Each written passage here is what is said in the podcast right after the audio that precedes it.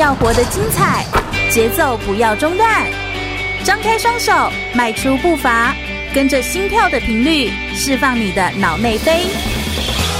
我是全玉，每周日下午一点，空中全运会，运动零极限。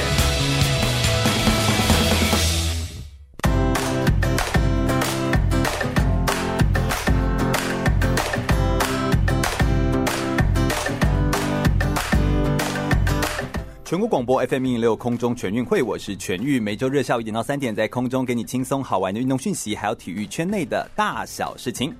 Hello，大家好，来到了空中全运会的节目现场，我是全玉。我们今天特别又邀请了一位非常优秀，哎，其实不是一位，是三位。我们录音室今天挤爆了人，非常多人都聚集在这里。不过今天主要哈、哦、受访的是一位来宾哦，他今年哎三十一岁，对不对？对对，三十一岁。那他是一位从原本从街舞转到当代舞蹈的一个舞者，那我觉得这样子的舞者的转换的经历其实非常的特别。在之前我们的节目当中，其实邀请过一位来自纽约的舞者，那也是我们节目当中非常少见能够有这样子邀请到来自国外的舞团的人，哈，这样子来到我们的节目当中。而他今天也在我们的现场。那我今天要来介绍这位很特别，他其实是呃叫做初培荣。那我跟培荣认识也是因为由熊姐所介绍的这样子哦。那有一次我们就是在一个很有意思的对话当中，就是另外一位舞者就是李艺兴，他就是想要来请教一下说，哎，这些舞者们他们到底都是怎么样来安排课程呢？怎么样来做自己的舞蹈的规划啦？或者是怎么样对自己的生涯有更进一步的探索？会不会遇到一些撞墙期？会不会遇到一些迷惘？或者是就是对自己感到怀疑的状况的时候，又该怎么样自处呢？然后我们就有了一个三人四人的小聚会，那我就觉得这个聚会实在是太值得把它录下来了，于是就把他们邀请到了广播节目当中。先让我们用热烈掌声来欢迎初培荣耶！培荣自我介绍一下吧。Hello，大家好，我是初培荣。是你的名字很特别，是初一十五的初哎。呃，对，是初一初一十五的初。那培呢？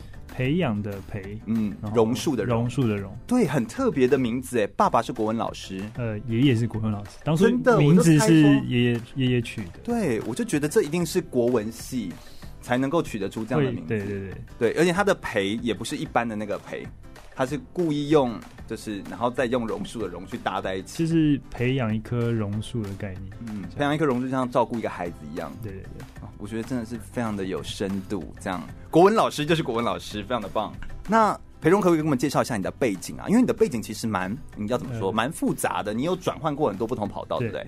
我高中的时候念的是机械制图，对，然后所以偏机械类。然后大学的时候去跨考念了室内设计，嗯，对。然后但我现在在主要在做的工作都还是做舞蹈表演，对，是我在大学的时候。呃，从社团开始跳舞，然后后来就从兴趣慢慢的有机会成为一个比较算全职当表演者的一个工作，这样。所以你现在是一个全职的表演人，全职的表演者。呃、对，我大部分的时间就是都在做表演，嗯、或者是有时候会做一些编舞教学。对对对。哦，哎，其实蛮，我觉得这个历程蛮棒的，它就像是一个人生的脉络。就我们都说很像学习的历程嘛，你的学习是。嗯呃，就像你说，你读的是机械，但其实你后来做的是跳舞，听起来一个是很坚硬的东西，一个是很柔软的东西，就是你可以有这样的转换。当然，我们现在的职场也不见得说一定都是所学就必须要直接就只能用在这个地方。我们现在的职业也都是可能呃更可能大家做个五年十年，可能就会转换跑道，也是比较常见这样子。不过，我觉得你的转换历程以舞蹈界来中当中也算是快的，因为你从你一开始就学街舞，然后又到当代，这其实也是一个落差很大的。为什么会有这样的呃刺激，或者是你会有这样的转换？可不可以跟我们说一下你的故事啊？当呃当时我是因为跳了一个街舞的成果展，嗯，然后认识了同时的舞者，然后他们当时就已经有在做，除了街舞以外，也有做一些融合当代舞的事情。对，然后他就邀请我去他们的舞团，跟他们一起工作。嗯、那他是一个学生团，所以他本来就是大家以因为是喜欢跳舞，然后所以凑在一起。对。然后我是因为这个契机才开始接触了，就是比较偏当代舞，离开街舞的范畴。嗯嗯嗯。然后刚开始真的是蛮蛮受挫的，因为用身体为什么？因为用身体的习惯差蛮多。你可不可以举个例子？什么叫？因为你你看到舞者他们讲话的词其实蛮有趣的，它叫做用身体的习惯。什么叫用身体的习惯？呃，好，我稍微讲一下，我觉得两边的差别。我们可能从最基本的听音乐的习惯好了，对。然后，因为街舞它的发展其实是着重于节奏，对，所以我们都会说街舞者有点像半个音乐人嘛，有这种说法吗？可能有人这样说吧。对，我我广播也为半个音乐人啊，自己说。好了，没有啦。然后嘞，然后所以他会用到比较多的节奏，对，我们顺着节奏去。对对对，我们所有大部分的舞步都会是建构在鼓声、拍点、嗯，音效上。对。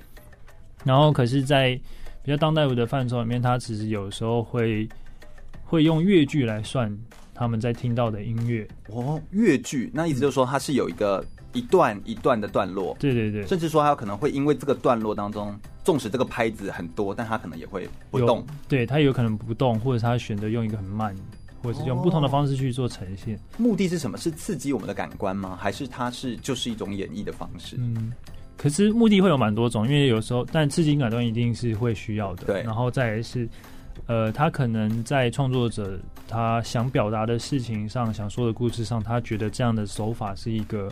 好的呈现，嗯，所以他会选择让做反差，对对对，有时候一样，有时候反差的。是，那也因为如此，所以你的你要转换过来的时候，落差就很大。对对，因为光是比如说同样一首歌，刚开始听到的时候，还是用很街舞的习惯去听，然后就觉得哦，这边应该要这样动啊，要怎么跳，嗯，要跟上那个节奏，然后可是他们就会觉得说，哎，其实不用，我现在要听的是一个。大块落大块的一个一个段落的概念，对对对。哦，那这样子，那你要怎么自处？你大概磨合多久？至少我大概两年，呃，差不多两，至少有两年。哦，然后。那那两年不就是赚不到钱？哎、嗯，我的我的我的意思是说，这比较像是那两年好像就是都在还在磨合，别人就也不会要你，也不会转过来，也大家也都觉得格格不入。嗯、然后街舞圈又说你干嘛？你去哪？这样 就是两边都变成一只黑乌鸦，没有人要。那个时候，因为我其实那时候还是学生，然后我去的这个团队，那个时候其实大家都是学生，哦，所以我们变成是我们比较包容性，我们并不是为了。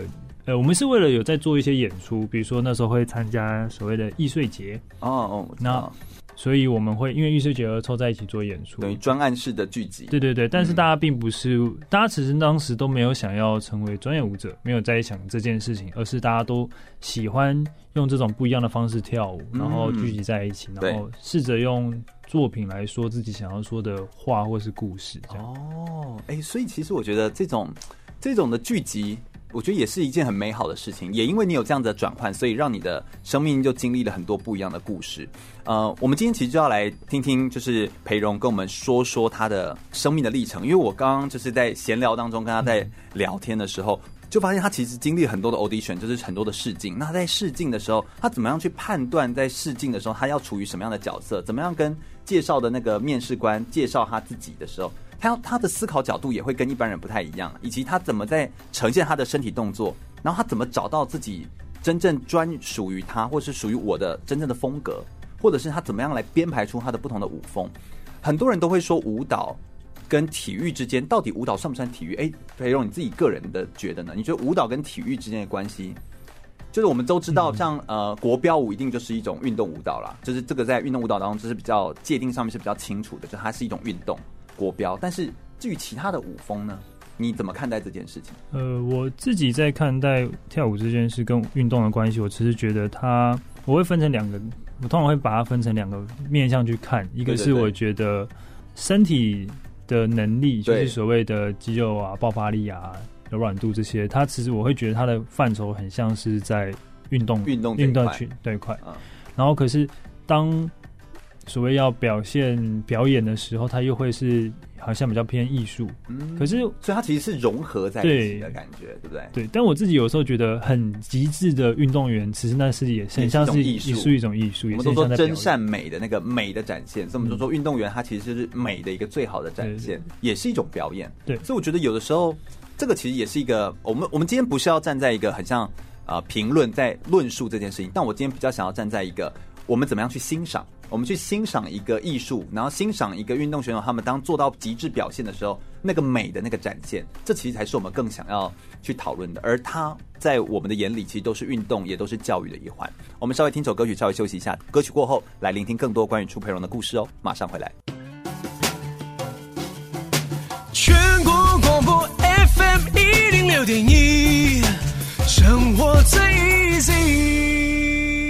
我是台湾短跑金牌杨俊翰，您现在收听的是 FM 一零六全国广播全域主持的空中全运会。继续回到全国广播 FM 一零六空中全运会的节目现场，我是全玉。我们每个礼拜天的下午一点，就是要来跟大家分享很多运动选手身上的故事。今天这一位非常的特别，他是小事制作的成员，同时也是非常多的电视啊，或者是戏剧，或者是舞蹈的这个节目的舞者，同时他也有参加非常多的这个音乐 MV 的。跳舞的制作，像是薛之谦的啦、徐佳莹的这个歌曲 MV 的舞者，让我们热烈掌声欢迎初培荣耶！培荣，自我介绍一下吧。Hello，我是初培荣，是培荣的。我们刚刚已经稍微讲了一下，我们认为其实舞蹈跟体育运动这件事情，其实它是艺术运动之间交融在一起的东西。它的中间的中间的这个介质，就像是舞蹈这样子。那我觉得舞蹈本身就有很多可以聊的事情。好像在做舞者这件事情，要成为舞者之前，你们要参加很多的，我们都叫 audition，对不对？就是嗯，对，那叫什么试镜？试镜对对。好像在试镜这件事情也是要一些诀窍的，对不对？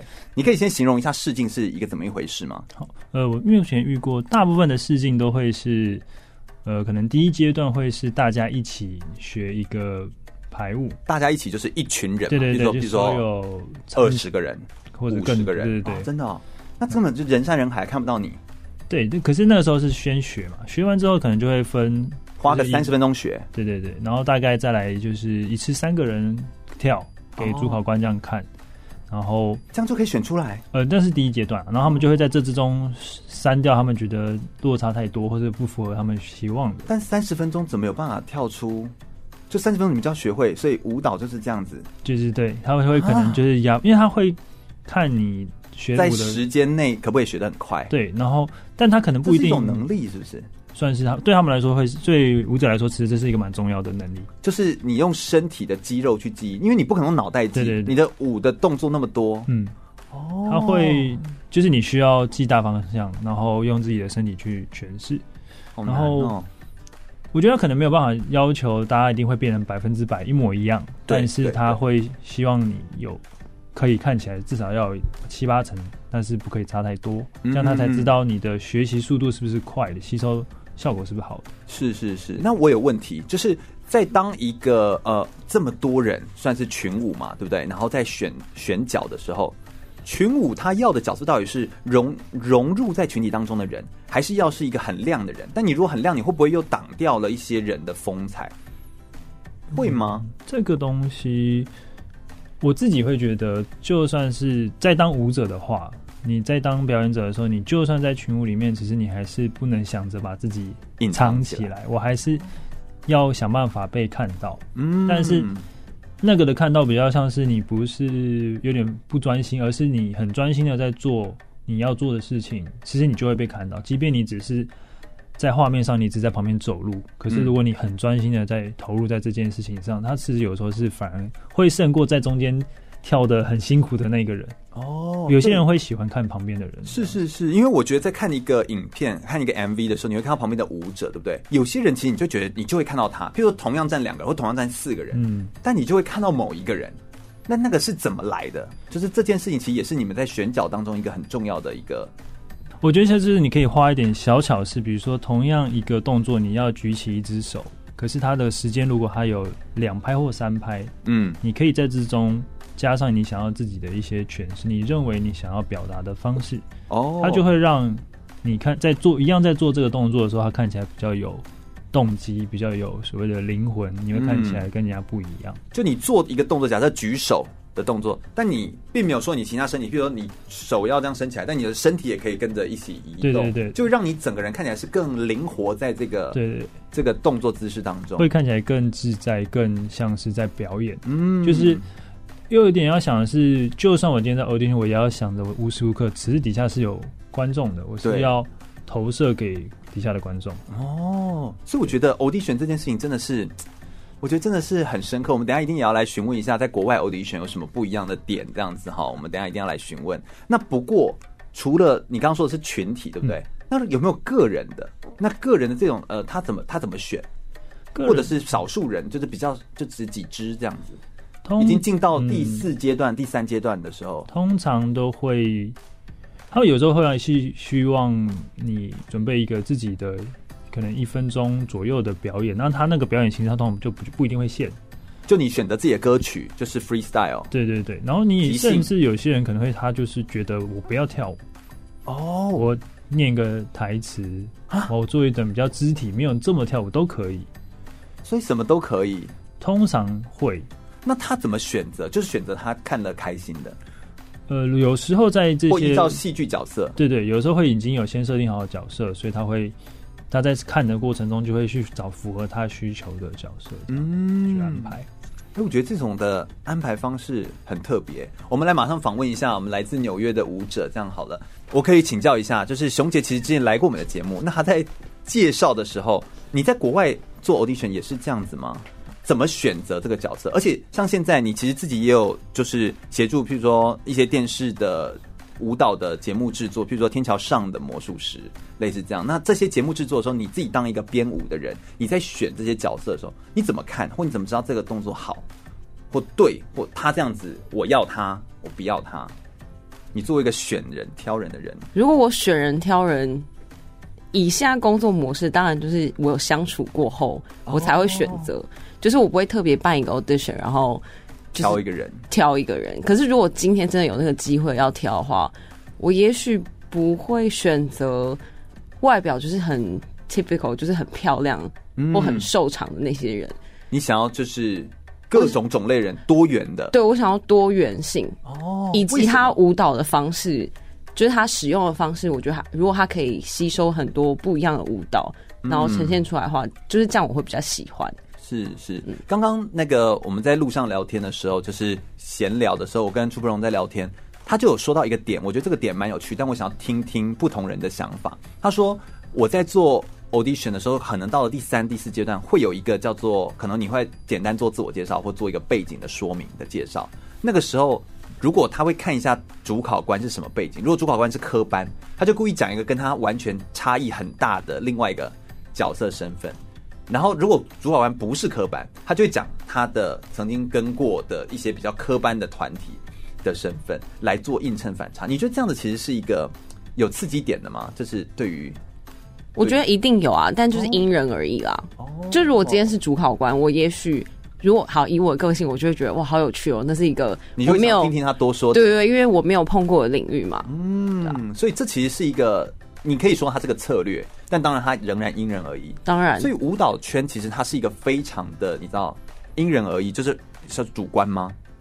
可以这样说吗？我觉得大家主观意识都还蛮强的，就是大家都有自己的想法。就像你舞蹈不同的 style，那 style 就是他们自己建造出来。对，所以某种程度上，我就觉得他们有一个特定的。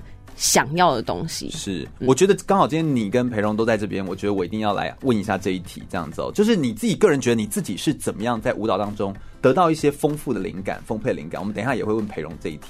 你自己个人呢？你自己又在国外历练过？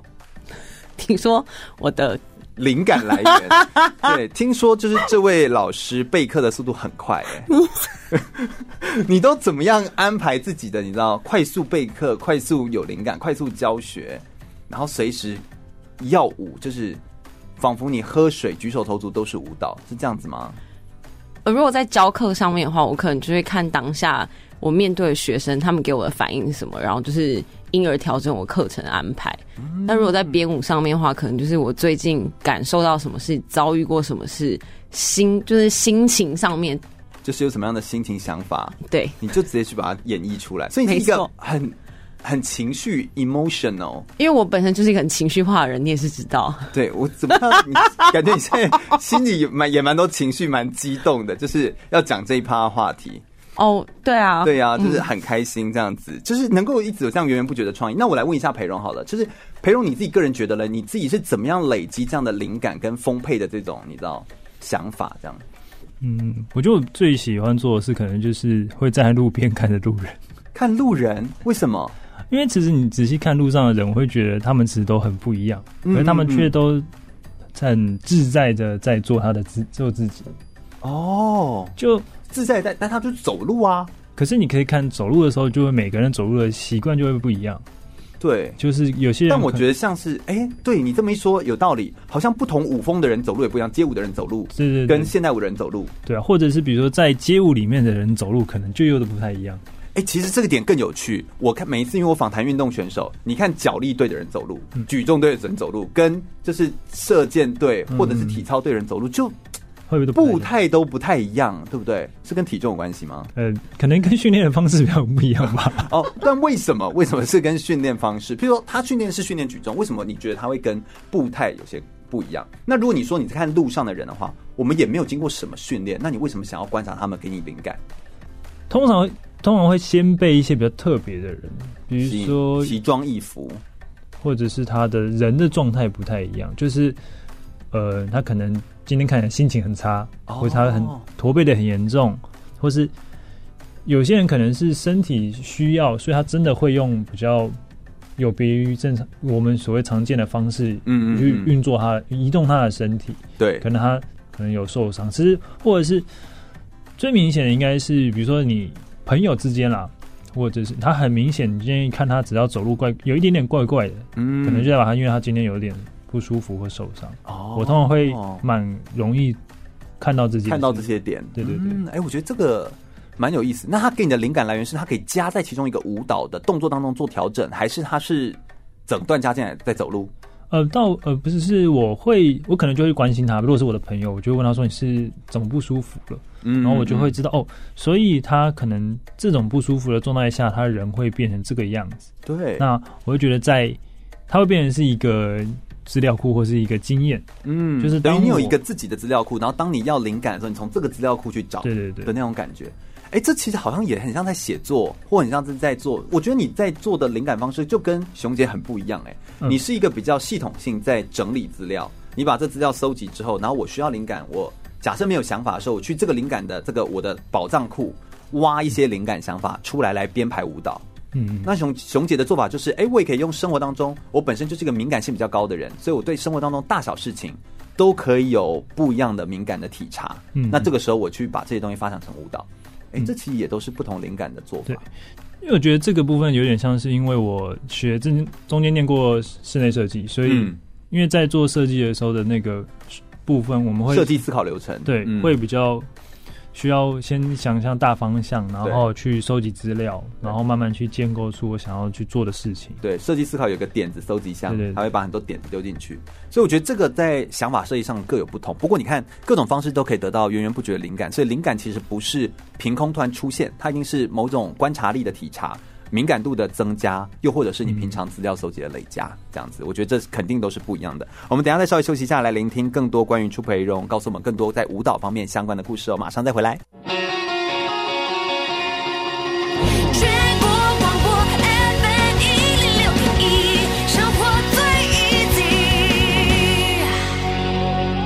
我是奥运柔道选手杜凯文。你现在收听的是全国广播 FM 一零六全运主持的空中全运会。继续回到全国广播 FM 一零六空中全运会的节目现场，我是全玉。我们今天邀请到的呢是初培荣，他是一个专业的舞蹈的舞者。那他同时自己从街舞运动转到当代舞的这个舞蹈当中哦，他其实有一段蛮长的一段经历。他从两千零八年到二零二零年。大概十二年的时间，所以已经跳舞一段蛮长的时间了。我可以问一下，就是你跳舞到现在，支持你到现在的动力是什么？你的家人是支持你一直从事舞蹈这件事情的吗？呃，我们的家人是蛮支持的，嗯，对。然后我自己最大的动力其实是觉得要一直保持有趣跟好玩吧，一直保持有趣跟好玩。对，怎么说？呃，因为我觉得在跳舞的过程中，我很像是一直在跟自己相处，然后你会在这些过程中去重新认识自己。对，不管在跳的当下，或者是在训练的当下。嗯，对。所以其实是一个认识自己，然后更加了解自己的过程，对不对？对。那我觉得舞蹈这件事情，它其实本身确实是如此。但是你觉得，嗯，像在投入跳舞十二年的时间，你当时又有这样的转换，然后又有这样的变换，学舞蹈需要从很小的时候就开始学才会比较好嘛？就有没有一个什么时机点切进去是比较好的时间？有吗？有这样的差别吗？如果从身体的训练上，我觉得吃蛋越小越好，因为可能就像运动员一样，你越早开始训练，你的身体肌肉能力会越好。对。但是同，但我在我生活中遇到的蛮多从小练的练舞的朋友们，嗯，反而会有另外一个状况，是因为他们太早开始跳舞，所以到长大的时候已经有点。有点被消磨掉，嗯，对舞蹈员本身的热情，嗯、或者他其实有点不知道接下来该不该继续跳。哦，我懂你的意思。你之前也带过一些蛮就是科班出来的，像许芳宜的舞团啊，嗯、然后去做舞蹈的演出。那种科班在带的时候，你看到小朋友应该都很小吧？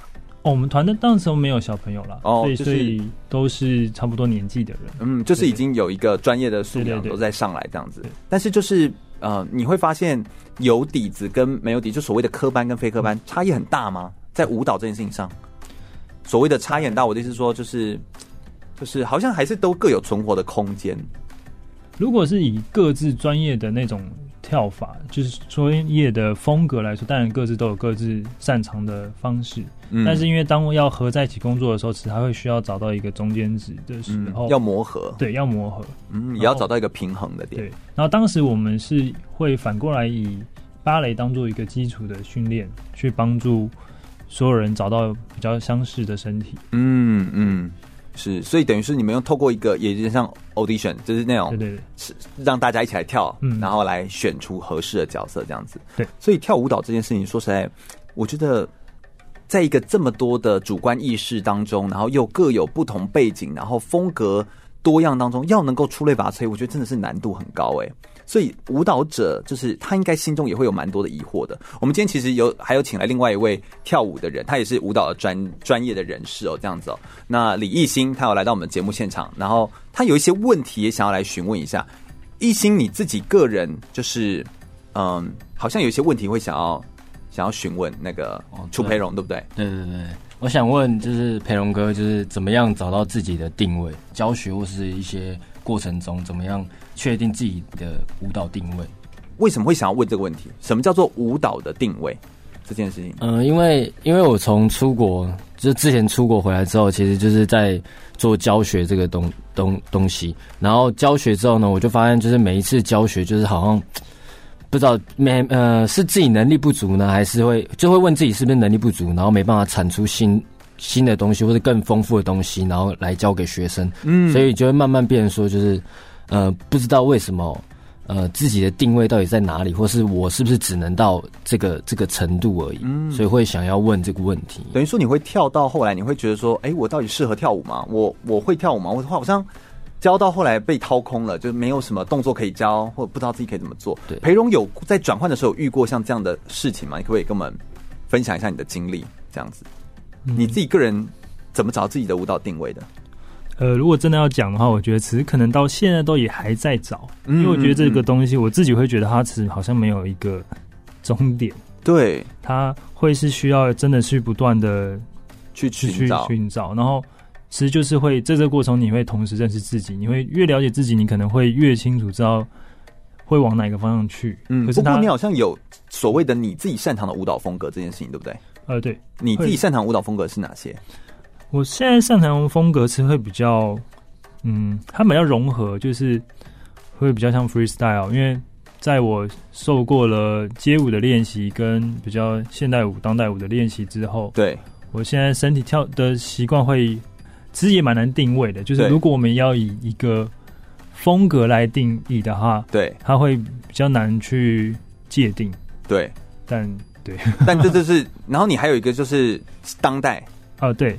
Contemporary，Contemporary，那个就是那当代就是又是另外一种舞风，然后你还有说 Hip Hop，就是因为你结合了街舞跟当、嗯，那我我的问题就会是，你怎么找到你自己说，就比如我现在一问你说，你觉得你自己擅长是什么？你会说出哦，我会是这个，嗯、然后我的教学我也能够教这些，你是怎么找到我往这边走这件事情？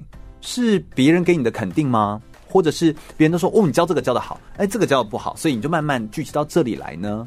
你觉得你自己是怎么慢慢的找到自己的位置的？我当时比较像是我有兴趣的，我就都去接触、去学、去训练。对，然后在这之中，一定不会是你去学 A 的时候，他不会可能是 A 的所有东西都会喜欢。嗯嗯、对，可是我觉得从 A 的部分找到一区我喜欢的，然后跟 B 一样找到的那一块，然后我去把它经过 mix 在一起。对对对，所以他慢慢去衍生出自己的风格。哦，然后在教学上的话。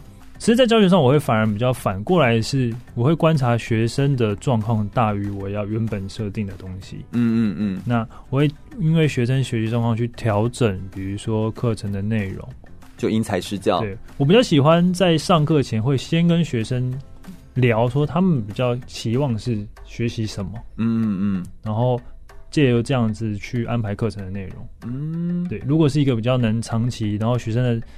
有一定程度，然后有一定程度，其实这样子在在教学上面当然是比较好的，就是你可以慢慢的把它有一个循序渐进的往前推进这样子。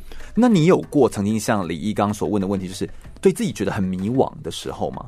那种有，有啊，对啊，那种舞蹈当中挣扎的时候，你自己个人是在什么样的情境下的时候？是大概几岁，或者是在什么时候的什么情境下的？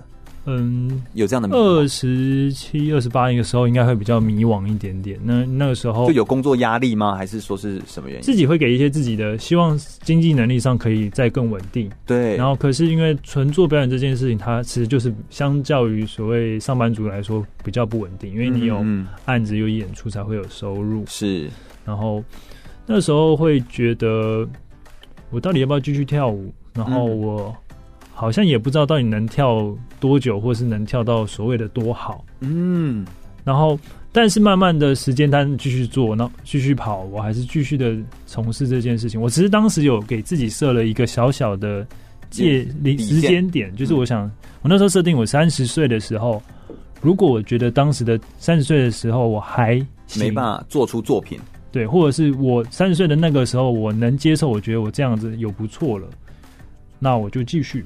那如果没有的话，我会来想想看可以做什么。但是那个做什么也不一定一定是完全离开舞蹈，而是因为其实在一个行业里面，它其实还是有非常多的分工。你不一定是当表演者才是在那个行业里面，是是是，你可以是创作者，你可以是幕后人员、幕的行政或者是推广者，嗯，这都会是那个行业里面蛮重要的存在。是，那你现在三十一岁，代表你有找到了自己要继续坚持下去的理由跟动机，你觉得那是什么？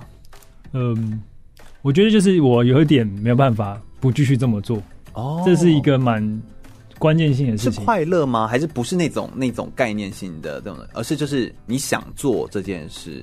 我想做，然后在做这件事情的当下是快乐的。然后比如说在分享舞蹈的时候，你看到学生们的。回馈，他们是享受这一切，嗯，就比较蛮有觉得做这件事情蛮有意义的。对，这样我因为我们呃小制作现在这舞团，我们近期在做比较多艺术教育跟推广，嗯，所以其实我近期的心情比较像是我真的没有那么一直在当表演者，而是在当一个分享者，一个推广者。对。因为我们呃，我们全国广播其实也来过呃，赵敦义，就是也是一个街头表演的艺人，然后也来过陈星河老师，就是也来过广播节目。其实从他们的故事跟他们的描述当中，都可以听得出来，这个舞蹈或者说是表演艺术，或者说是这种表演者、表演工作者，他们其实就是一直在一个，他是一个不断在探寻自己的过程，然后在这个过程当中，他找到慢慢找到自己的定位。但他也会在寻找过程中，有些人可能会离开，但有些人可能就会为此，纵使不是说可能是大富大贵，但他就是想要继续坚持下去，一定有他认定或者他认为很重要的一个理由。对你而言的那个理由，可能就是开心，然后就是觉得做起来可以让更多人认识跳舞、认识舞蹈，嗯、然后不要觉得跳舞是一个这么有距离的事情。我觉得这是我现阶段觉得我会得到最大成就感跟回馈的，嗯，那在舞蹈当中，你觉得对你而言最迷人、最有趣的地方是什么？我是说，就是什么东西让你投入？是动作？是你那个节奏？当然，教学那就是一个，但是你、嗯、你还是有继续在跳舞嘛？嗯、表演，表演。那表演的当下，什么让你可以继续享受在其中？什么让你你觉得最迷人、有趣的是什么？我觉得表演当下其实反而是我最享受的那个，不管是在。舞台上的空间感，跟同时在舞台上的伙伴的默契，嗯、然后那个当下的呃，可能灯光氛围，它会像我，它会让我觉得很像进到一个另外一个空间，对，另外一个世界。它其实会脱离你现实世世界。哦，它很像是在一个很奇妙魔幻的地方，但不对。然后，但不是奇怪的地方，不是吸毒出来的，对对对对对，真的是一个，因为我们营造出一个，我们用身体，然后去，我们用表演去营造出一个独特的空间，然后让把大家带进来，而这种感觉是你觉得最美妙、最迷人、最好的。而且在那个当下，你的其实你不会会有太多的心力去想太多其他的额外事情，嗯，所以你可以嗯嗯进到一个很像你知道什么什么，嗯，像在冥想吗？还是什么之类的那种，但进到另外一个空间，一个 zone。对，进到一个 zone。对，有些有些人很喜欢用 zone 这个词，这样子。所以我觉得这样的，确实，我觉得每个人都要找到自己的地方，然后找到自己适合的，而且自己可以延伸的，或者是自己可以投入、持续投入下去的地方。我相信培荣他就是找到一个自己适合的位置，然后把自己放在这个位置上可以发展的很好。但他把自己放在这个位置上，又不是觉得说我只能在这里，或者是说我因为也没有别的专长了，所以我只能在待在这，也不是。培荣又可以教学，也是师范体系出来的学生，所以其实他一路这样走上来，他其实是有学历的背景，然后他可以教学，可以可以跳舞，也可以转换不同的这种，就是有街舞，然后有这舞风也还有做做不同的转换。那我相信他可以做很多，但他选择这样做，他知道可以选择，他就是拥有选择的自由。我觉得这一点其实是。我觉得是身为一个舞者，或者是身为现在的他，我觉得是非常值得学习的地方。我觉得从他的故事的描述当中，可以听到很多。我们再稍微休息一下，等下来聆听。呃，裴荣他自己生命当中有没有一些出国比赛表演的经历？而这些表演的经历，或者是出国的呈现的这个经历，或在国内做一些舞团的表演演出的时候，这些东西是不是带给他有一些不一样的成长跟养分？那同时有好的经历，是不是也有遇到一些挫折的状况？而那些挫折又带给他什么样不一样的成长呢？稍微休息一下，听首歌曲，马上再回来哟。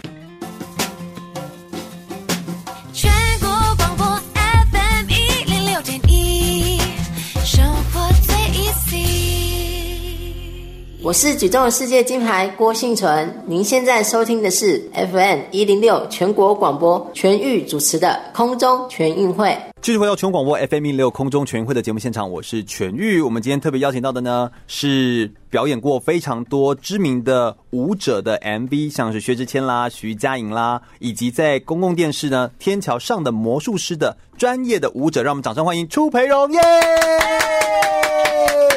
同时，我们这个现场呢，就大概有一百个观众，然后我们同时也还有来自纽约的舞者熊姐，欢迎熊姐，跟大家打声招呼啊！哦嗨，对，然后还有我们的李艺兴也来到我们现场，欢迎艺兴，嗨，对，培荣也跟那么大家打声招呼，hello，hello，是我们这边呢，就是大家就是一个舞团啦，哈，大家很开心，很像大家就是聚在这边，其实他们就是想要来跳跳舞，然后来广播当中跟大家聊聊，分享自己的故事。培蓉现在要来跟我们讲的是他的一些。呃，演出的经历，你们演出好像在舞者圈当中是把它分成商演跟剧场演出，是这样吗？呃，对，我们大部分会通常会这样子去分作品，就是演做做差别这样子。那、啊、是因为收入的多寡是这样吗？呃，可能是形式上，然后跟单人收入上也会差蛮多的。对，那可不可以问一下说，说、嗯、形式上，譬如说你有没有一些印象深刻的表演的经历，或者是一些经验，然后你有什么样的观察，这样子？就就像你说的形式上的不同，或哪些东西不同？嗯，去年我做了一档演出，然后我们在实验剧场做一个演出，然后它是一个台发共制的作品。对，然后他创作者是台湾人，但他旅发蛮久的，大概二十。这个算剧场类的，对，这算剧场类的。对，那我们在发，因为呃，我想一下，你身为舞者，在这样子剧场类的表演的时候，你的观察或者是你觉得的差异又是什么？哈，通常在目的性上，他不会一开始就这么明确。呃，舞者他会是表演主体，嗯，然后跟创作者磨合去沟通。所以你说的没有那么明确，是说他有可能是来才开始想，呃，他本来就有他的想要做的东西，可是他可能不一定会把这个东西设的这么明，直接套在你的身上。对，他不要硬套，他想要跟你融合。对对对，哦，他会有他想要的大方向，可是他不会，可能不会把舞步想清，就是。他不会希望舞步是就是一二一，对对对，然后呢就在那边都踏好这样子踏正步，就是我们不是来执行他想好的事情，而是他的概念，然后跟我们当下的状态去磨合，去找到一个最合适的，对，也算是一个平衡。那但商业演出，它就是你就是要照我的步伐这样走。商业演出通常，蟑螂在商业演出里面。舞者会不是主角，他通常我们会是歌手的配角，对，歌手的配角或是一个主要秀的一个配角，所以我们的目的性会。他目的性更明确，但是我们不需要在台上那么亮眼。是是，哎、欸，我觉得这一点上的观察，你身为舞者的观察，跟身为制作舞舞蹈的编舞者的观察好像不太一样。熊姐，你怎么观察这件事情？你觉得这两个有什么很大的差异吗？我觉得在商业演出里面，他就会把舞者定位成一个很像舞蹈明星，所以大家就会开始，你除了你想要了解那个艺人，你也想要了解艺人身边的事情哦。所以一开始很多粉丝啊会去。追踪啊，或寻找，嗯，就如果他们就开始慢慢会注意到台上那些舞者们，会不会有些 dancer 他们也是以此为乐，或以此为就觉得，嗯，这个才是我我追求的目标，我想要追求成为明星旁边的舞者。我觉得某种程度是啊，如果你选择表演艺术的话，你就是把自己当成一个商品嘛，嗯嗯，你就是想要被看，需要有平台，需要有露出，需要有更多人看见，对，就是一个商品在卖，没错，一整套。剧场的话，我觉得大家如果普遍来讲，大家都是默默耕耘，希望有一天有朝一日能够被看见嘛。可是其实什么意思？什么叫做默默耕耘就会被看见？其实应该说，普遍大众来说，大家会愿意买票去看演唱会，就是没有那么大的族群会去买票进剧场看演出。或你指的剧场包含音乐剧，包含舞台剧，没错，所以就是如果你以你以你这样的认知，就是演唱会跟舞台剧，然后。差不多的票价，你会选择去看什么？当然是舞台剧啊！而且我演唱会我也只看我爱看的人啊，我不会，我不会因为票价。我跟你是一样的啊，只是我是说，就是以大众来说的话，因为我们都不是大众，我们不是大众，我们是比较我们 special。我们就是我们自己本身。呃，我们自己就是因为同类，我们就会这样想的人，所以我们才会邀请你来上节目，跟我们分享这些不同的观点嘛。但大众观点确实是，大家就还是会觉得演唱会好看，没错，会愿意花那个钱啦。那就是有点难啊！你默默耕耘一辈子，也不会有人进来啊。其实也不一定啦，就是你、欸、没有，我觉得看你要怎么经营啊。嗯、像如果现在好以培荣的模式，他好像就是现在经营剧场跟商演，然后怎么样去把他自己包装成一个。他想要的样子哦，或者是他期待他自己是不是想要变成一个舞蹈明星，或者是真的就是一个好好做舞蹈的舞者的艺术推广者，类似这样子。嗯，艺艺术推广者真的很会接，谢谢。那裴荣呢？你自己怎么看待自己？就是你是想要当一个可以这样推广往前进，还是什么？就是你你追求的是什么？在剧场，嗯，在剧场的话，我会希望他能当然能做到更有。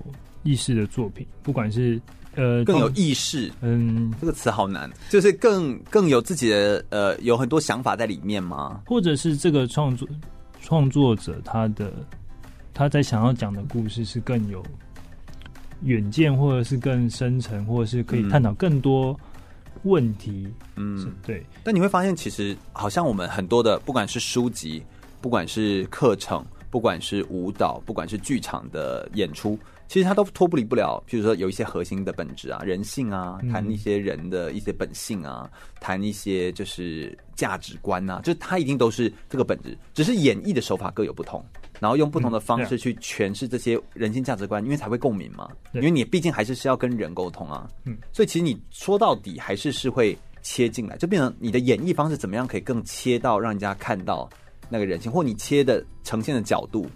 可以让别人更容易理解，是这样吗？对啊，就是在追求是这个。可是因为其实就像熊姐刚刚说的，其实把自己当成商品这件事情，让你自己的曝光度越高，其实我觉得不管是在做所谓的商演或是比较剧场的演出，都有好处。对，因为你的曝光度变高。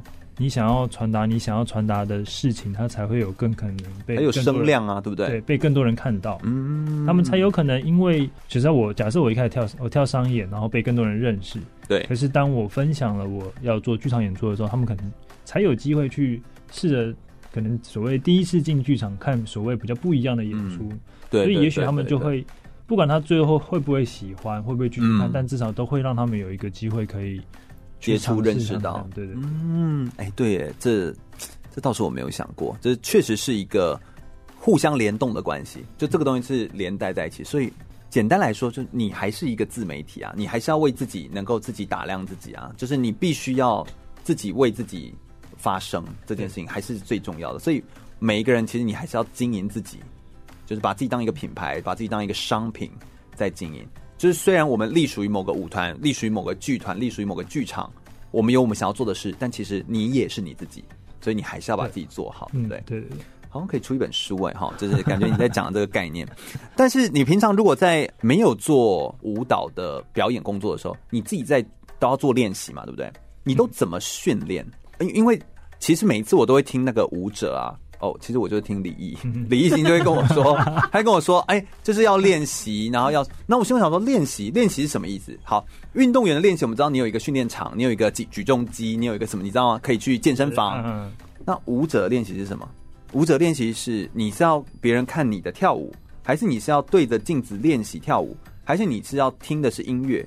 还是你都怎么练习？我想要问的是这个，你可不可以有个具体的描述？说，哎，比如说，如果是什么类东西，你会怎么练习？哦、这部分我就没办法问熊姐，嗯、因为她本人就是不太需要怎么锻炼，她本身就很厉害。我我记得她有一次跟我说，我有一次印象很深刻，她有一次跟我说，我不需要，因为我喝水，然后我倒茶，我刷牙，我都是一个，就是都是一个姿态，这样。她就，然后我心中想说，哇，这真的是另外一个境界，我觉得。因为我觉得我没办法访他，是因为我如果这样访谈他，那一般人没办法学会。所以我们现在想要问一下，就是楚佩荣，你有没有一些你的做法、操作的方法是怎么来学的？我通常会把它分成为两块，对，就是就像我前面提到，我会把其实舞蹈会把它分为就是身体训练跟所以艺术艺术性的方面，身体训练跟艺术的呈现，对，嗯，所以身体训练方面，其实我真的会去上一些，真的去重训，哦，真的上。肌肉的课程。哦，对，什么叫肌肉的课程？嗯，像我之前会上一些什么功能性的训练，比较徒手训练类的，就是因为那些会，我但我会挑，因为你们还是要拖，你的男生要拖人嘛，对对，只是之类，就是我不知道有些动作，对，身体它一定会慢慢的老化，所以能做的是只能是维持。维持，对，所以嗯，我懂，在身体维持上面，我实际上真的会去寻求一些专业的。就是教练，嗯，去我帮我维持，就是去上他那门课去，而且同时也说是就是上课，然后同时也是从这之中去学习怎么练习。我可以在借由上他们的课程，然后我知道可以怎么训练，我也可以自主自主在做训练。嗯嗯嗯。然后另外一块艺术这块呢，这块就是比较难的啊。对，呃，艺术这块的话，其实我觉得会是得去。会很广泛诶、欸，就是比如说我真的要，比如说你会怎么做，你就跟我们说说你可能会怎么做。嗯，我可能会，我可能看电影啊，我可能会去听音乐，我不一定会真的都在跳舞。可是，所以，所以其实所谓的训练练习这件事情，你们是要从生活当中找到很多素材，有点像你刚刚所说的灵感的养成。我通常会比较像是这样子，我会，我有点像是在练习，我把我的感受力、我的感官磨亮，就 sharper。是 something，就是比如 idea 或者是那种的感觉。所以我而且我可以在，或者是我去接触所谓不同形式的艺术，不一定要舞蹈类。哦，怎么说？譬如你会接触什么？就是我可能真的会去，我们会去看电影嘛，这是可能视觉上的，或者是去看展览，去看画，哦、然后或者是我直接去、哦、去学习一些完全不同风格的舞蹈。假设我可能就真的、哦、故意的就去学一个，比如你去学什么，对你而言很冲突。你现在两个那么冲突，你都跳过了，我可能也没有什么冲突。我可能就是去尝试，真的去尝试上上看，可能比较社交舞啊，哦，或者是，或者是我也许我真的去学学看广广场舞哦，我可以去看一看这些，就跟着妈妈们一起跳，对，就是土风舞。当然对我来说，那可能我就不是在学动作，可是我在同时在学的时候，我去感受他们的当下，然后他们彼此之间的关系，然后跟去观察他们当下的那个享受的。嗯嗯，哎、欸，所以这是一个，这是一个刺激自己可以持续前进的一种方法。但是你们是不是还有一个是我不知道哎、欸，就是律动感或者是音乐性这件事情，它是一样在这些地方找到的吗？还是它其实是你要对音乐有某种钻研？呃，我之前是真的有去询问一些比较有音乐专长的朋友，对，去问他们说他们在面对音乐这件事情，他们怎么看？对，而且怎么练？对对，对。呃，以街舞的角度来说，我们最常做的事是你要听很多的音乐，你听。但是有时候你知道，听很多跟你能够练这件事情真的不一样。哦、有些人就是听很多，然后就这样一直过去，一直过去，嗯，他也没有因此累积了什么。我之前上过的课，他是这样子，就是因为街舞一样从节奏出发，嗯，然后所以我们会练习说，我听一首新的歌，然后我怎么样在最短时间内抓出它的节奏变化？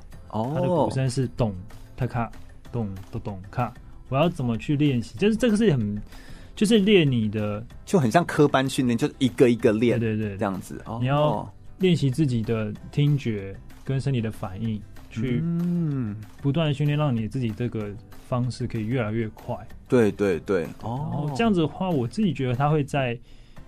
呃，所谓音乐性上面，它会比较，你会身体会比较直觉的反应，而不会，因为跳舞比较，有的时候我们就有点像是你要上台演讲的时候，你可能会因为兴奋，因为紧张，对，有时候感官会关起来。对对对对对对。然后舞者也是这样，其实上台的时候也会有这种感觉，还是蛮蛮很常会，比如说你一上台就是真的很兴奋、很紧张，灯光一打下来，然后就会真的听不到。嗯，就是有的时候看一些电影，他们就会嗯，就很像很像耳鸣或什么样，就你会看不到底下的人。那在那个状态的时候，你仍然要能够做出一个完美的展现。这个时候该怎么做？所以这其实就是你们在做训练的部分。嗯，哎、欸，我觉得这个就蛮有趣的。你知道讲的东西就比较具体，比较可以学习，对不对？我们就比较可以 follow 往下去做这样子。我觉得这一点其实真的很好。很感谢裴荣跟我们做那么多的分享。我想我们等下稍微休息一下，等一下我们来聆听更多关于就是在训练过程当中有没有遇到一些挫折的经验，而挫折又有没有带给你一些不一样的养分哦。马上再回来。全国广播 FM 一零六点一，生活最 easy，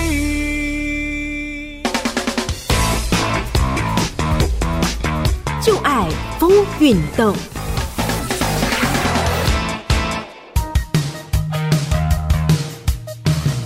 想象一排整齐的芭蕾舞者们，身穿白衣，腿部动作优美，还时常做出超高的技巧与柔软度，精妙表现让人惊叹连连。但现代舞的创始人伊莎朵拉认为，这种整齐划一的动作只是在卖弄技巧，真正的舞蹈必须让舞者自身的感情抒放。就是这样的舞蹈思想带动了现代舞的发展。现代舞是一个广泛的概念，指的是十九世纪末二十世纪初，主要在德国和美国发展兴盛的一种新的西方剧场舞蹈形式。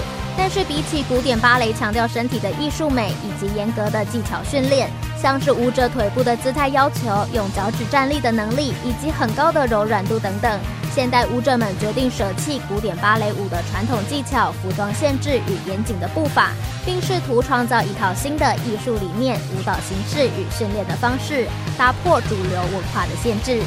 现代舞在美国的发展大致可以分为早期、中期与晚期三个时期。早期的发展摒弃欧洲风格浓厚的古典芭蕾舞，认为芭蕾舞太过死板，透过反抗对艺术既定的印象来寻求新的可能性。中期的发展主要是在寻找属于美国的动作风格与训练方式，并为现代舞的核心概念进行清晰的定义与识别，包括舞蹈的焦点在舞者的身体，舞者要用心去感受舞台位置、动作以及身边的环境等等。晚期的发展则是透过更前卫的做法，从根本去对艺术的界定提出挑战，并尝试更为抽象派的舞蹈形式，算是为后现代的表演艺术铺路。现代舞是不止一种表现形式，一种运动类型，更是表演艺术发展的一个重要里程碑，因为它突破了既有的框架，并开创舞蹈流派百花齐放的多元局面。崇尚自然与创意的现代舞，也与追求自由奔放的个人主义价值息息相关。强调真心诚意的情感展现，胜过千锤百炼的技术操演。返璞归真的核心理念，也刺激着观众反思探索属于自己的美感。继续回到全国广播 FM 一六空中全运会的节目现场，我是全玉。我们今天邀请到的是初培荣，来到我们节目现场，跟大家分享非常多舞蹈上面的专业的知识哦。那接下来我们要来询问的就是培荣自己个人的故事了。培荣，你有没有在舞蹈上面其实有遇到一些挫折的或困难的经验？可不可以跟我们分享一下？嗯，我在去年，呃，前年了，前年，嗯，我前年的时候有受过一个严重的大受伤，哦，然后我那时候腰部有一个严重的拉伤，然后。受伤当下，我就直接都没办法动，对，只能舞者腰部受伤很惨呢，因为你们所有的动作几乎都是，对对对，就是要，甚至是已经反过来影响到生活了。因为我那时候受伤完，我直接躺在床上两个礼拜。天哪，我就是那时候严重到我其实只要是扭到还是是骨骼的问题，应该是只有只有肌肉而已，没有伤到骨骼。嗯嗯，对。但是那时候最严重的时候，其实我躺着。两周哎，对，然后角度没调好就会痛，或者是我呼吸太大力，其实就会痛，呼吸都会痛。对，天哪，那怎么办？呃，当时其实就是当然只能先养伤，然后我就人、嗯、就是我那时候就是密集的去看物理治疗，嗯嗯嗯，去给那个物理治疗师可能电疗。那你等于就是什么都不能做了，你等于不能接案，不能跳舞，就没有钱嘞。对啊，怎么办？那时候只能先吃老本。哎、欸，所以其实舞者的风险还是很大哎、欸，工作风险。对啊，因为我们的身体就是我们的工具，然后可是它又是一个很容易消耗的，而且又会老化啊。因为我们人人会随着，然后你看环境的影响，这些变化又很大。嗯所以其实自我的保持真的很重要。当然，我们这个广播访谈，因为我们节目是做体育运动员的节目嘛，所以运动所有相关的所有选手来受伤也是一个最，因为他们就是用他们的身体在做一个表现。嗯、那他的身体只要出事情，就所有一切就毁掉了，这样。对，所以他们也不能够有任何的意外或，但是你知道，意外这件事情是完全，它就叫意外嘛，就你没办法预期的、啊，它是一个突然间飞来的。那怎么造成这个伤？那所以后。后续呢？你后来怎么恢复，或你怎么再继续回来？而且还有一个，我觉得很容易舞者当中遇到问题，就是你会不会停了很久就忘记怎么跳舞？会，我不知道啊，会吗？嗯、有些棒球打棒球的人不都会说，我受伤过后就有什么棒球失忆症？你有听过吗？就是他不知道怎么打，不知道嗯，他就打不到球，不会投球了，投手失忆症。你们会有舞蹈失忆症吗？就不知道怎么跳了，我不会动的。哎、欸，这样如如果是以一个这种的话，我会比较像是我当兵那一年，因为那一年基本上都没有什么在跳舞。哦，对，被关着当兵。对，对对，然后当还是当一年兵的、哦，对对对，嗯、然后跟我就一样，对对。然后我当完兵的时候，其实要开始在准备继续跳舞的时候，其实真的蛮陌生。嗯，不管是你的肌肉有点其实没有那么长运作，有点退化，对，一跳就很累或者是不舒服，然后再来就是会真的有那种力不从心，就是。我脑袋里想的事情跟身体做得到，身体动不到，对不对？对，完全跟不上这样。其实有一些运动选手，他们就是退役后，然后在休闲的时候，他们会以为我还可以达到我当时现役的时候的身体动作。这个时候他们最容易受伤，因为他以为我可以做得到，但他其实身体已经做不到，然后但他却又不甘心做不到。这个时候的拉扯更容易受伤，而且受伤之后也不容易好，因为他会对自己的身体比较苛责，就怎么不赶快好？那反而更不容易好，所以所以其实很难呢。好好休息这件事情其实很难。对，对于一个舞者来说，尤其你一直都用身体在工作。我我那时候那那两个礼拜真的蛮痛蛮煎熬的。对，因为当然是身体上很不舒服，然后加上你什么时候没办法做，然后我第一次感觉好像我无法生活，被这世界抛弃了。对，哎哎，没有那么惨，没有那么惨哈。但但是那那你那段时间总有做些什么嘛？看书还是你怎么呃就是？让自己可以持续维持，就是不要忘记舞蹈，不不要不要能够迷失掉这样子。那个时候其实你还能做的其实就真的也不多哎、欸，就是听听音乐，嗯，然后看看影片，对，然后当然你得赶快去联络一些你本人的工作事宜，对，让他们知道说抱歉，就是真的真的没办法，嗯。所以对于挫折来说，第一个就是受伤，那还有别的吗？另外一个是我在去年参加一档演出，就是我们刚刚提到的那个台发的。台发的制作，制作，然后在排练期中间有遇到，其实其实创作者直接跟我说，他真的觉得我没有抓到他要的，对。然后其实当时我也很迷茫，是我也抓不到你抓不到他要的。哎，这个是很常发生的吧？就是排舞的时候就说，我觉得你怎么没到位，然后跳舞的人就说，我你才没到位嘞，是两个都翻白眼，对不对？没有，会这样。当时的状况不是比较不像是这种，因为他的方式不是那种。有标准动作哦，可他需要你去感受，你要把你的感官打开到更大，然后你要能。据说会叫你感受什么？感受一只粉红色大象，类似这样吗？它比较，它要它介于一个具体又一个抽象，因为它有它的粉红色大象，粉红色很轻的像气球一样的大象，具体又抽象。呃，没有，我的具体部分是他希望表演者，因为当时的表演者有好几个在台上，然后我们其实当时的那个作品有一定的危险性。我们跟美彩有一起，就是我们跟、哦、我们去找到了一个材质，它是用玉米粉，然后调成一定的比例，所以它是既是固态又是又是液态，嗯。然后我们要在跟那个东西同时在台上共存，所以你真的得把你的感官打到非常大，因为要不然会滑倒。对，我们其实会，然后病人也要练习，你要接受自己滑倒、摔倒，在台上，然后让滑倒也变成一部分。对，所以这个就是很难。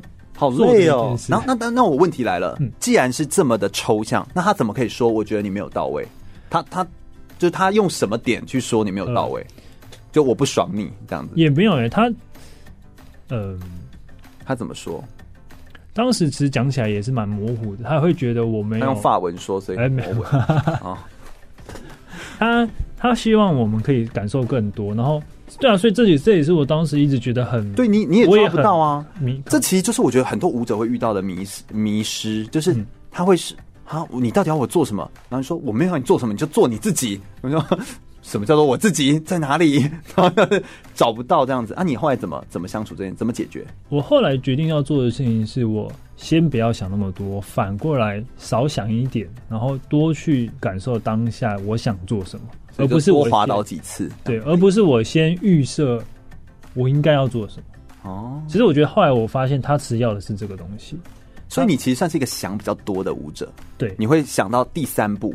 我通常是会想比较多再去执行的人，对对对对对，就是深思熟虑的人。嗯，我觉得这很好啊。所以你有你有一个思想往往前想的更多，但他想要你展现的是一个当下的一个情境，可能是这样子。哦，我懂你的意思了。哎，话说我们接下来要来请那个李艺兴同学来问问题了。他好像他还有一个问题，他也觉得非常的重要，他很想提问。哎，艺兴，你想要问的问题是什么？嗯，我想问的就是，呃，我们常常看艺术的时候，然后常常可能会就说别人什么抄袭啊，或者哎，你这个抄别人的，或者什么之类。尤其是编排，对不对？对，那你怎么确保你自己的编排是没有抄袭别人的，或是我这是我自己独创的动作？嗯，哎，我觉得这其实算是问的蛮具体的，也蛮好的一个问题。因为舞蹈编排上面好像会会，因为我们也是要收集很多资料，看很多人演出。嗯那之后你在做这个动作的时候，你怎么知道这是你的所谓的原创？我个人会觉得其实有点难，真的百分之百原创。嗯，因为如果以跳舞来说，我们就是刚好两只手两只脚。对啊，所以有点难说你这个东西是完全我发明出来的。有的时候也许你认为我发明出来，可是其实早就某个地方有人已经做了，是你没有发现，其实已经有人做了。嗯，在可是如果在编排或在在跳的上面，我只会觉得，我会觉得要想一下抄袭这件事情到底是你是看了之后你什么都没想就照着做，对，他拿过来做一模一样，那这个当然就是他一定是抄袭，对，这个是不用不用讨论的。嗯，这如果你有经过你的转化，其实他这重新去诠释，对。不管是重新安排、重新诠释，它就是会不太一样。嗯，OK。可是这个有点，对，我觉得这个有点模糊。那我觉得倒不如可以再往下深入问，就是你怎么确保你的在演出或你在做编排舞蹈的时候，可以持续一直有变化？就是你的这个变化度是怎么样，还可以让你不落俗套？就是一直有这个变化，又回到我们刚刚所说的灵感吗？这些的追求吗？还是你在舞蹈当中，你会怎么样融合一些的元素去变化它？你会怎么去想？我通常在如果要做一个作品的时候，我会当然一定会有先大的方向出来，之后我会先去想好我要怎么去安排它的所谓的起承转合不同的段落，嗯、然后再针对这些段落去去思考它可以找到的关联性。怎么说？什么叫做关联性？譬如说起到成的时候，对，我中间可以伸一只手，这样对，或者是因为什么原因，是我去选择我是要因为音乐的转换，哦、还是我是舞者。之间的不同去转换，嗯、然后他，所以我是用画面的转换，用音乐转换，就我用哪一个感官去转换？我用视觉，我用听觉，嗯、我用场地、空间，然后来做转换，或是光光影、灯光上，嗯、就让它的衔接就很顺畅，好像一场演讲。就是我们在做演讲也是关键演讲，我们常会说演讲要有呼吸，就是在投影片跟投影片的中间衔接到第二张投影片的中间，你要讲一句话，而那句话要直接就让投影片顺下来。然后就会让整个影片是很流畅的，嗯，而这个其实就好像是舞蹈在编排的那个整个的流畅的进行，对。那但中间的变化度就有很多种变形，所以你你刚刚说的点就比较像是你可以从五个感官来做变形，对不对？对。那还有哪些是可以来做变化的元素？就是、呃、可能舞者从舞者的身份出发，或者是从从舞者的个体，从人、嗯、对，然后可能从空间大的空间为场景画面，嗯，然后可能从灯光效果，从音乐。嗯其实都可以，都可以。然后一层一层的递进，其实就有蛮多可以变化的这样子。然后至于要怎么选择，通常是我会，其实要需要很多花一些时间去试。可是这东西就会变成那是它需要时间，然后你也需要让舞者知道他我们现在要尝试什么，它是一个得不断做出来，重新形式、反思它，然后再去调整，一直不断的。所以我真的觉得舞蹈是一个不断反思自己的一个一个一个东西，哎，真的是蛮特特别的。不得不说，你有没有自己在舞蹈当中非常激励你，或者是你自己奉为圭臬的一些名言或话语啊？我之前遇到一个编舞家，然后他因为他同时也是表演者，嗯，然后我很喜欢他说的一句话是，他觉得要就要，就是他会讲他的他自己的原则是，我就算今天只是在排练，嗯，我也会当在演出一样，使尽我全力。哦，因为这样子在你真的演出的时候，嗯，你才会觉得是自在的，嗯，你不会因为你的演出，然后你的肾上腺素爆发，嗯，而失控，这样子。反而是危险。嗯，我觉得这一这一句话跟他的这个原则是影响我后来蛮多的，就会让我觉得，要么我就是，要么就不要跳，要么就是我真的在练习的过程中，真的要能在练习中就要不断 push 自己进入到最。最像在表演的状态，嗯，就把每一场练习都当成是，就像运动员每一场练习都当成是比赛一样，就是是认真的去做每一场练习，这才是非常重要的一件事情。我们再稍微休息一下，等下最后一段我们来谈谈啊，培荣他自己个人在生涯规划上面，在长期的规划上面，他自己个人觉得有哪些想要追求的，或未来他想要往哪个方向持续来做前进，以及他觉得现在的他有这个从街舞转换到当代舞的这个不一样的身份。他觉得有哪些优势，又有哪些可能还需要再补强的地方呢？稍微休息一下，马上再回来哟。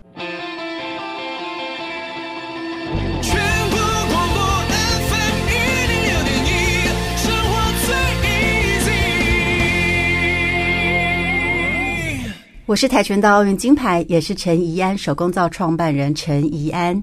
您现在收听的是 FM 一零六全国广播，由全域主持的空中全运会。继续回到全国广播 FM 一零六空中全运会的节目现场，我是全玉。我们最后一节节目内容一样，访谈的是初培荣，来跟我们分享在生涯规划上面的呃他的想法，跟还有哪些给我们的一些建议哦。呃，在生涯规划上面，你自己个人。现在仍然是在自己热爱的领域当中持续的发展吗？你有没有对自己的下一步有什么特别想要挑战的东西吗？有吗？呃，我现在还是持续在，当然以舞蹈为主体在当表演者，对，但是我刚好在。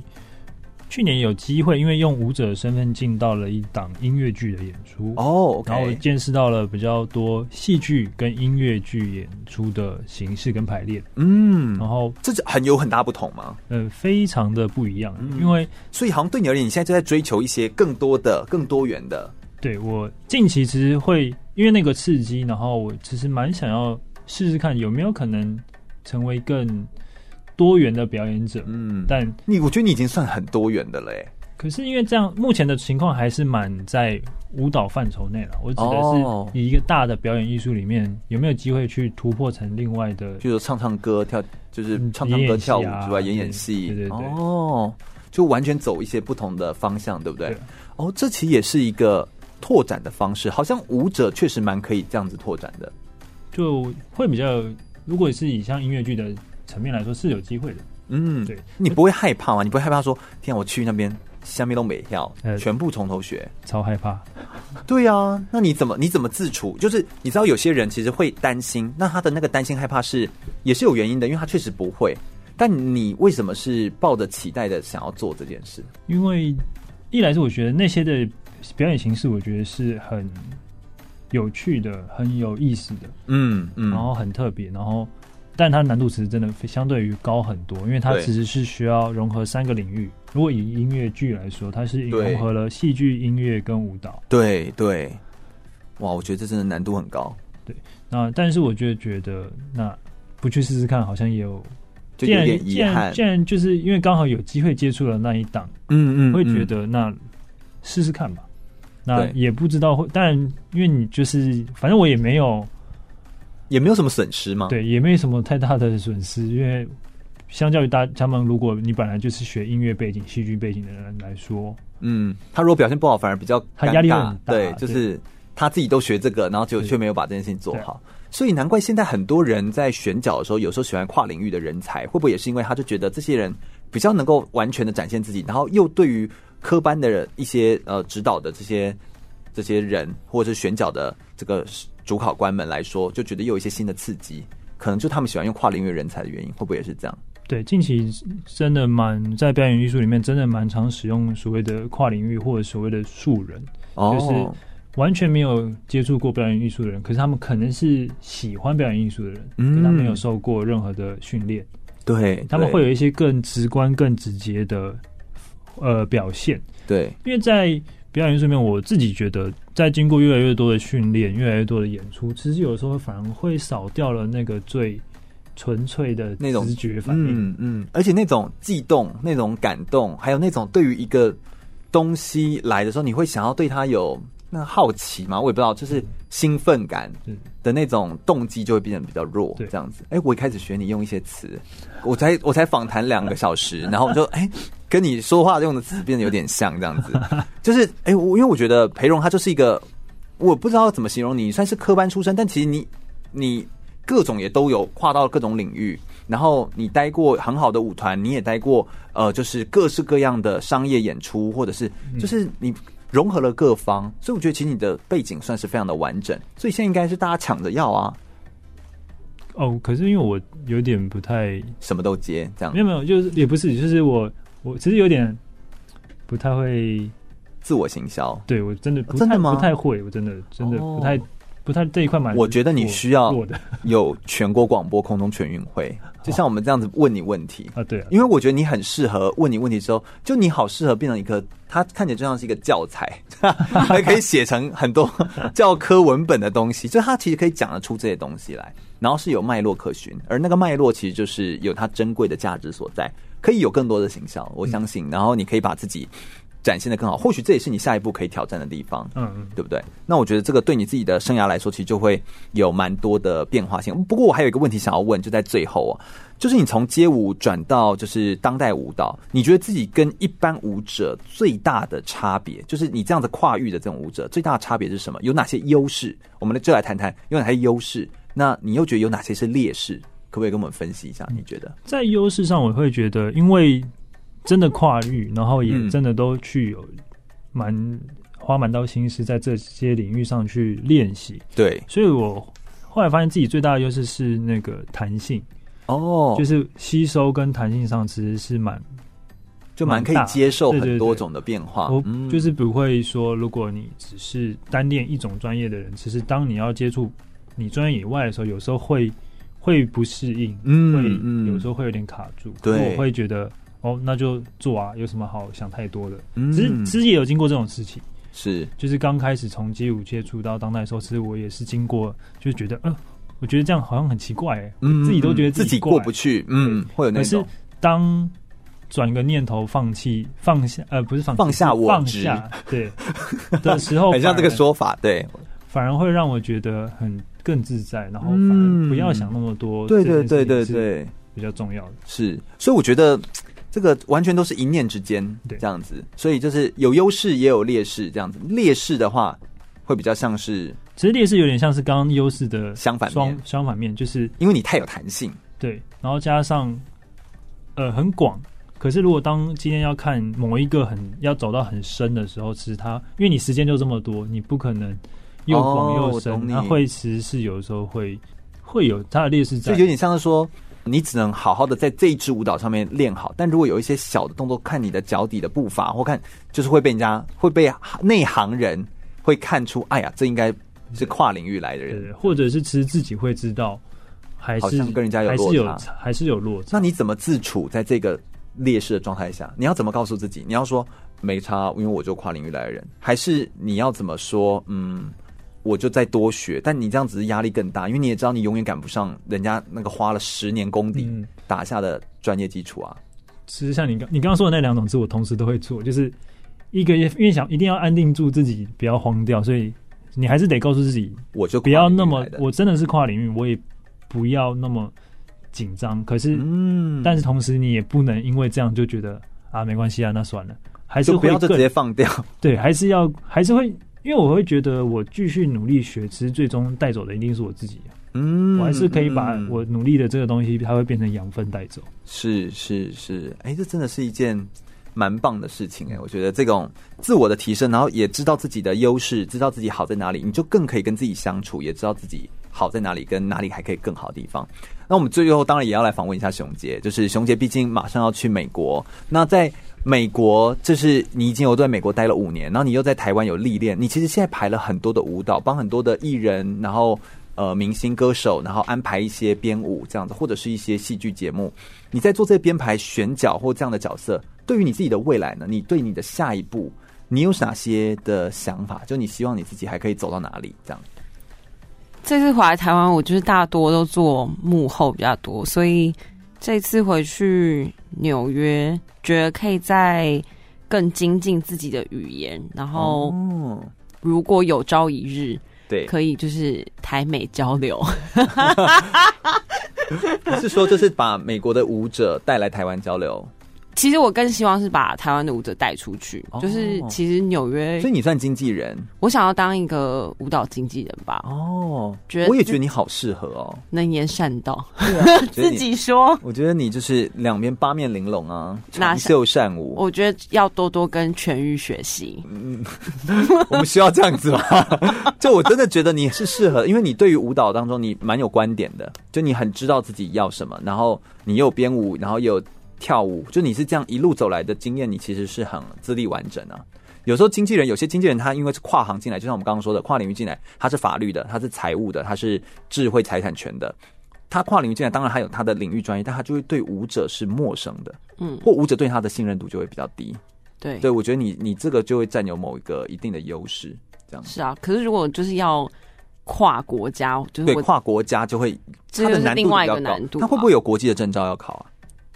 我目前没有听说、欸，哎，哦，就你要当就可以当了吗？也许吧。哦，真的，因为有一些不是像田径，我我就我所知的一些经纪人，像田径的经纪人，或者是像有一些运动项目的经纪人，他是有跨国经纪，他要考一个跨国经纪人证照，然后要有单项协会或什么单位所认证，这样子。因为你们可能舞蹈没有所谓的单一单位吧，就是什么你说什么国际舞蹈协会怎么那个那种认证也没有用啊，就是。他只能在某个范畴底下。对，没错。嗯，但如果就是如果我要做这个的话，我可能就是要去，你知道，念研究所啊，念一些行政。它跟这个有关吗？没有。可是我还是必须，如果你当一个经纪人，必须要知道行销，你要怎么包装你的，就是等于我要把舞蹈，但你可以当成一个 street smart，你不见得要 school smart，对不对？Always street smart。对啊，你可以完全就是在，就是你从你的街头得来的智慧，从你在生活领域当中得来的经验。它可以变成一种行销的。那我觉得今年就是我觉得累积蛮多的，然后接下来我觉得就是回美国以后，好好再再学更多不一样的东西。是是是，不管在生活还是我接下来要就是迎接的工作，都是，是好哦。我觉得真的是非常的棒，我非常感谢今天三位，非常感谢就是。培荣，然后感谢熊姐，也感谢李艺兴来到我们节目现场跟大家分享哦。其实我们今天会有这个会谈，就是真的是因为李艺兴的关系，就是然后就是大家问问题，然后边聊天，然后都觉得哎，好像应该要把大家这些跳舞的人大家串在一起，然后感受一下不同的三个人的背景完全不一样，但是却又可以。有这样子很深刻的交流，也谈了一些我觉得自己非常有学习的事情。非常感谢三位。空中全会是档专门在介绍体育类的呃广播的文教体育节目。我们透过广播当中的放松，让大家可以了解一些运动员选手他们身上的故事，他们背后的生命的历程，进一步会爱上这些运动选手。如果大家对于空中全会的节目内容有兴趣的话，欢迎可以上脸书来搜寻“空中全运会”，注意“全”是一个草这个安全的“全”哦。空中全运会每周日的下午一点到三点在空中等你喽，拜拜。